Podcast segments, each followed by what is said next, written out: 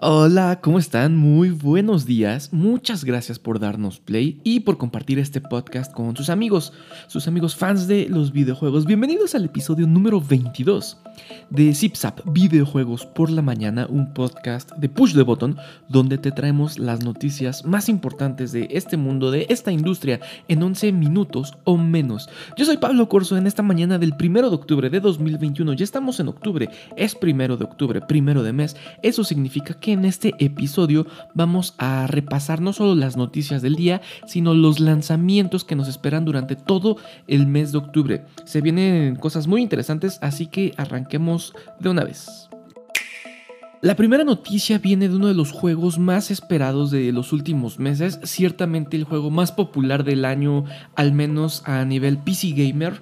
Yo no lo he jugado porque no tengo PC Gamer, pero todo el mundo está vuelto loco con New World, el primer juego exitoso de, de, Amazon, primer juego terminada, terminado y exitoso de Amazon. Sí, sí, sí, los que nos entregan los paquetes con papel de baño lanzaron este videojuego que ya está rompiendo todos los récords en Steam. Es el juego ya más jugado eh, simultáneamente hay un gran problema con el juego, porque a pesar de que es inmensamente popular, hay algún problema de optimización con él que está haciendo que muchas tarjetas gráficas se sobrecalienten, incluso ha llegado a briquear algunos dispositivos por ahí. Esto ocurrió mucho mucho con la beta que lanzaron hace, hace unos meses, ya tiene unos meses que eso ocurrió. Obviamente la beta pues se esperaban errores, pero nada tan tan desastroso, sobre todo que ocasionara pérdidas para muchas personas. Eh, Amazon dijo, no, estamos trabajando con eso y no va a ocurrir en la versión final. La versión final salió hace, hace unos pocos días, salió esta misma semana, y muchos jugadores están reportando esos mismos problemas. Las tarjetas gráficas están sobrecalentándose, están llegando a un punto en donde el sonido de los ventiladores es absurdo, incluso antes de entrar al juego, porque ahorita existen problemas de, en los servidores, es muy complicado entrar, porque todo el mundo quiere jugar. Entonces te ponen en una lista de espera y en lo que esperas, o sea, nada más ves una pantallita de, tu, de tu número de fila y eso está haciendo que las computadoras se calienten a niveles peligrosos. No son todas las computadoras, no son todas las tarjetas gráficas, pero los están reportando todavía. Tengan, tengan ahí alguna precaución cuando lo estén, lo estén probando. Si New World es de su interés, mm, pongan atención con eso para que puedan apagar si ven que está pasando algo raro y no, no haya nada que lamentar más adelante. No sean de las personas a las que se les cocinó su computadora. Un día más, un rumor más de Konami en Push the Button, como ustedes lo saben si son seguidores de hace tiempo, no replicamos rumores. Cuando damos información antes de que se haga oficial, lo hacemos porque ya hay demasiada, demasiado respaldo para ello. Y aún así decimos o recalcamos, aún no es oficial. Pero muchas veces se filtra eh, o hay suficientes entrevistas y respaldo o investigación para sustentarlo. Ha habido muchas ocasiones en las en las que no pero en esta ocasión ya son varios los medios importantes que están eh, retomando lo que estamos por decir. Ojo, esta nota no la vean como vienen nuevos Metal Gears, véanla como diversos medios señalan que viene Metal Gear. ¿Qué es lo que pasó?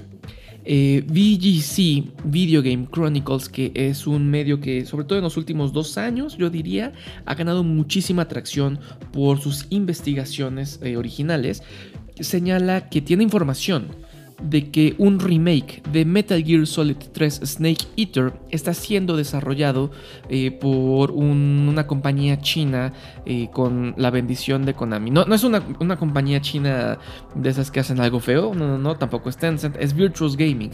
Ellos se han encargado de varios, varios ports remastered, tienen, tienen experiencia en el campo y estarían trabajando en un remake de Metal Gear Solid 3 después de que Konami lo habría intentado y fracasado. Esto, insisto, no tendría como tanto sustento hasta que llega Eurogamer a decir, ¿saben qué? Nuestras investigaciones, nuestras entrevistas apuntan a lo mismo. Hay un remake de Metal Gear Solid 3 Snake Eater en el horno. A raíz de esto empezaron a surgir otros reportes, más información, ahora apuntando a que habría una especie de reboot de la serie de Castlevania este proyecto de Castlevania sí estaría siendo trabajado por mismo Konami, Konami en Japón. Son los reportes que Video Game Chronicles y Eurogamer tienen, según ellos basados en entrevistas con empleados e investigaciones de sus mismas personas. ¿Es esto 100% real? Insisto, no, no lo veamos como la noticia de que viene un nuevo Castlevania o un nuevo Metal Gear. Veámoslo como la noticia de que hay medios reportando que así podría ser. Hay una gran diferencia. Las investigaciones de estos medios apuntan a que ambos proyectos serían revelados en 2022. Konami está queriendo regresar al desarrollo para consolas de gama alta, es decir, nueva generación y PC. Esto ya lo vimos apenas hace unos días con el lanzamiento de los remasters de Castlevania Advanced Collection. Regresan a las consolas, ya están en las consolas. Eh, según las investigaciones de Eurogamer, lo primero que veríamos el próximo año sería este reboot de Castlevania. ¿Será? ¿No será? No sabemos, es lo que dice Eurogamer y Video Game Chronicles. La siguiente noticia va un poco relacionado a otro de los peores secretos, o más bien de los secretos peor guardados de este año en los videojuegos. Estamos hablando de la trilogía del remaster de Grande Auto. Todos sabemos que se anunció, no se anunció, se empezó a filtrar, los insiders decían nuevamente no replicamos la información hasta que la información se fue acumulando y hoy ya es inevitable de mencionarlo. Es un juego que, existe, ya tiene una descripción oficial.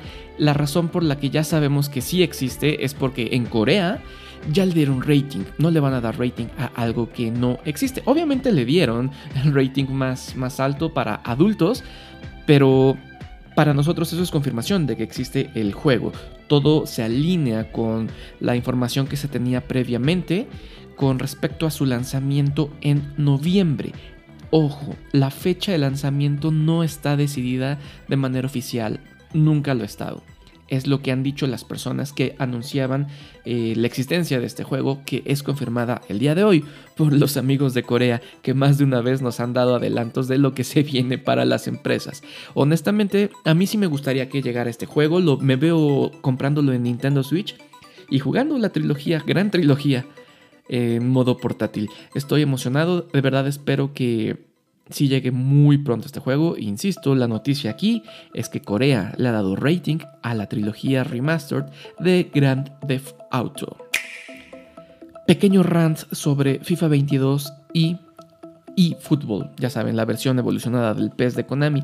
Eh, Konami lo hizo tan pero tan mal con el lanzamiento de este juego que tenía un modelo free to play que le está dando años de vida a los FIFA de EA, a ese juego que año con año se desarrolla de una manera tan floja que e, es, es, es triste ver cómo, cómo nos sacan todo ese dinero. No estoy diciendo que no debas de jugarlo o que no lo disfrutes o que no te debería de gustar. Si decidiste comprarlo, qué bien, qué bueno que lo pudiste hacer y ojalá tenga todo lo que estabas esperando de él. Pero no podemos negar que no es un juego que innove año con año a pesar de que nos lo venden a precio completo la razón de, existir del eFootball era poder pelear eh, mano a mano con EA y FIFA, era poder ponerle un freno a estas políticas de pay to win que tienen los FIFAs desde hace varios años.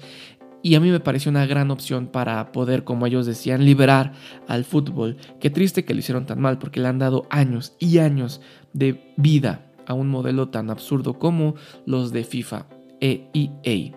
Qué triste. Qué triste que lo hayan hecho tan mal. Pero ahora sí, vámonos rapidísimo con los lanzamientos de octubre. Hay cosas muy interesantes. Vámonos rapidísimo. Hoy, precisamente 1 de octubre, sale FIFA 22. El 5 de octubre sale Alan Wake Remastered. El mismo 5 de octubre sale Nickelodeon All Star Brawl. Ya saben, el Smash Brothers de Nickelodeon que me tiene muy interesado. Ese mismo 5 de octubre sale Super Monkey Ball Banana Mania. los juegos de Monkey Ball, Super Monkey Ball siempre son muy divertidos Estoy emocionado por probar este y tal vez jugar con Kiryu Kazuma. El 7 de octubre sale Far Cry 6. El 12 de octubre sale Back for Blood, que es esta secuela espiritual de Left 4 Death, que son juegos muy divertidos. probamos por ahí la beta, no fue tanto de nuestro agrado, pero vamos a probar la versión final. El 26 de octubre sale el juego de Guardianes de la Galaxia de Square Enix, que me parece muy interesante. Eh, si nos toca hacer reseña, la haremos y platicaremos de eso más a fondo. El 28 de octubre sale Fatal Frame Maiden of Blackwater. Es un juego muy querido por los fans de género de terror. Chequenlo si, si ese es su caso. Y el 28 de octubre sale Riders Republic. Chequen los, los títulos que les interesen para ver en qué consolas estarán disponibles y puedan entrarles.